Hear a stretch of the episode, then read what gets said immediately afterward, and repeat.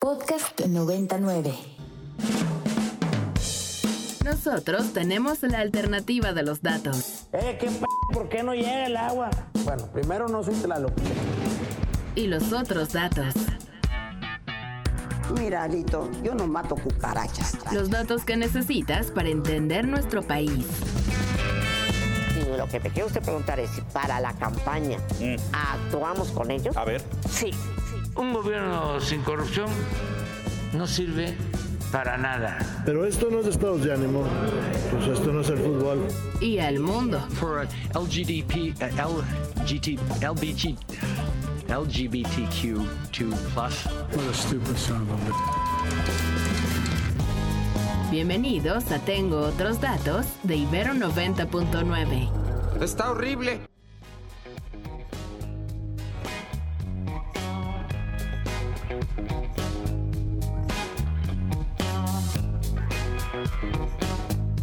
Y es que imagínense que desaparecen 454 mil millones de pesos que además no desaparecieron nomás porque sí o no se tiene registro de qué se hizo con ese dinero, sino que estaba destinado una a la reconstrucción de viviendas luego del sismo del 2017, a hospitales, a universidades, a eh, igualdad y equidad de género y resulta que no se ha recuperado más que el 17 o solo se tiene registro del 17% de todo ese dinero. ¿Qué está pasando? Bueno, pues ya lo saben, la respuesta la intentan encontrar como siempre los periodistas de este país y hoy me emociona mucho platicar con Eduardo Buendía, periodista de Mexicanos contra la Corrupción, sobre la investigación en busca del dinero perdido, las fallas de la Auditoría Superior de la Federación. Eduardo, ¿cómo estás? Gracias por tomarnos la llamada. Hola Rox, muy bien, con mucho gusto de platicar contigo y con todo tu auditorio. Muchísimas gracias Eduardo. Más de mil solicitudes para ver las evidencias de la recuperación de todo este dinero desde la Auditoría Superior. Cuéntanos un poquito eh, qué están deshilando desde Mexicanos contra la Corrupción. Claro que sí, Rox, pues eh, como tú ya bien este, adelantabas, en busca del dinero perdido de la Auditoría Superior de la Federación, pues es una investigación que nos llevó varios meses eh, pues realizar este, a mí y a otras cuatro colaboradoras que este, trabajaron pues haciendo reportajes en varios estados del país precisamente haciendo eso ir buscando para qué era el dinero este, que observó la auditoría y, y, también buscar esas historias de personas a las cuales pues no les llegó ese apoyo o que padecen eh, las fallas en instituciones públicas, mientras pues este dinero sí está observado, la auditoría sí revisó que hay irregularidades, pero siguen estatus pendientes. eh, como tú también ya decías, pues este, las primeras cuatro cuentas que le tocó observar a la actual auditora, David Colmenares, entre 2017 y 2020, eh, pues solamente se han recuperado 17 de cada 100 pesos y como te comentaba, pues es dinero que era para algo, es dinero que era para salud, para educación, para justicia y muchas otras políticas públicas que pues han quedado eh, pues sin esos recursos, mientras pues bueno, la auditoría hace eh, documentación de, de, que ese dinero pues se ejerció de manera irregular o, o debe de estar en algún lado, pero como te digo, se queda a la mitad la auditoría, solamente señala lo que está mal, pero ya no hay avances, ya no este, los servidores públicos responsables ya no son llamados a rendir cuentas e inclusive el número, por ejemplo, de denuncias de hecho también se ha disminuido prácticamente a la mitad en estos primeros años de la era Colmenares al frente de la Auditoría Superior ROX. Y este y pues sí como te digo es un eh, reportaje con una especie de mosaicos en donde estamos presentando pues distintas historias este que esperemos pues audiencia pueda pueda revisarla exacto antes de dar los detalles en dónde están que yo ya me aventé un clavado o una oreja más bien a todo a toda su investigación eh, preguntarte Eduardo este recurso o más bien que nos ayudes a aclarar este recurso eh, de qué año a qué año se había destinado como dice a todos estos estados y a todas estas entidades eh, y después preguntarte qué les ha respondido la auditoría, que también es interesante. Claro que sí, pues mira, el universo que nosotros encontramos, que sigue pendiente por aclarar entre 2017 y 2020, supera los 360 mil millones de pesos que están este, ahí digámoslo así, pendientes de, aclarar.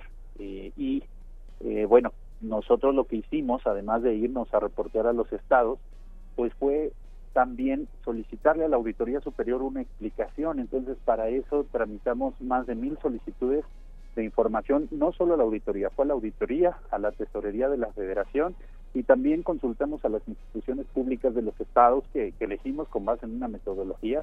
estos estados los escogimos pues porque nos aparecían en el top 5 de los que tenían más irregularidades en las cuentas públicas vencidas 2018 y 2019. Y eso es importante aclararlo porque entonces estamos ante una muestra nada más de todas las irregularidades que hay pendientes por, por aclarar. Entonces, eso por una parte, cuando nosotros acudimos a la auditoría, le tramitamos estas solicitudes de información para saber en qué estatus está cada irregularidad, nos sorprendió mucho que hubo una negación sistemática. lo que nos responde la auditoría es que como son eh, observaciones que todavía ellos tienen en carácter de seguimiento, no podían entregarnos ninguna documentación que en la que hubiera evidencia de a dónde se fue ese dinero porque ellos aseguran que eso podría afectar los mismos procesos de la auditoría como eh, la elaboración pues de investigaciones previas a presentar denuncias de hecho porque pues la auditoría tiene esa facultad de denunciar a servidores públicos que cometan probable que cometan este actos de corrupción no si los si lo logra comprobar claro que ellos pueden iniciar denuncias este, entonces nos decía precisamente eso, que prácticamente darnos esa información podría entorpecer estos procesos. Sin embargo, eh, pues la duda y la conclusión que nos queda es que como ciudadanos, si queremos llegar al fondo del asunto, de dónde están esos recursos que pues son públicos, es dinero que este pues es del erario, es, de, es de todos, con el que todos contribuimos como ciudadanos, pues prácticamente nos hace imposible eh, llegar al fondo de, de este asunto. Entonces, considero que ahí debe de quedar parte de la reflexión, ¿no? Estamos ante un sistema que en vez de, facilitarnos esa información o de darle de seguimiento que es su trabajo, pues más bien nos dejan como en ese limbo este, de desconocimiento, eh, pero bueno, pues las cosas ahí están, ¿no? Vemos que en el caso de Chiapas se enfrentan muchos problemas de salud y hay 1.200 millones de pesos perdidos. En Tabasco vemos que también arriba de 460 millones de pesos se perdieron que eran para universidades. Entonces, y nos vamos viendo estado por estado, encontramos estos mares y mares de dinero que está perdido. De acuerdo, ¿eh? y además, como dices, es importantísimo, una sí porque debemos saber y tenemos que tener transparencia en el manejo de los recursos, pero sobre todo porque esos recursos estaban destinados para mejorías para todas y todos en cada uno de los estados, temas de salud, temas de educación esenciales. Eduardo, invítanos ahora sí a clavarnos en esta investigación bastante bastante amena, bastante fácil de entender, con además eh, diferentes materiales.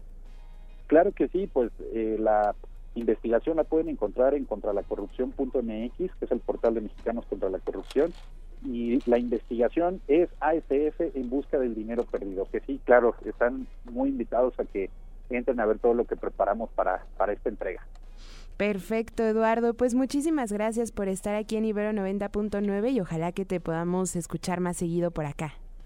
Un placer, Roxy, cuando gusten, aquí estamos a sus órdenes. Perfecto. Eduardo Buendía es periodista de Mexicanos contra la Corrupción sobre la investigación en busca del dinero perdido, las fallas de la Auditoría Superior de la Federación. Les recuerdo rápidamente las vías de contacto, arroba ibero909 FM. El hashtag ya se lo saben, tengo otros datos y ustedes y yo siempre en contacto a través del arroba roxaguilar-bajo. Em, voy a mandar saluditos rapidísimo a Alejandro que está presente y a todos ustedes que nos escuchan pero que porque están en la chamba, porque están manejando, incluso recogiendo a los más pequeños, ¿no? De la escuela, por, eh, por estas horas salen los niños de kinder y esas cosas. Bueno, pues un saludo, un saludo bien grande y un abrazo fuerte. Ojalá que algún día podamos leernos eh, en un día más tranquilo. Ahora sí, vámonos con nuestra sección favorita. Para más contenidos como este, descarga nuestra aplicación disponible para Android y iOS o visita ibero909.fm.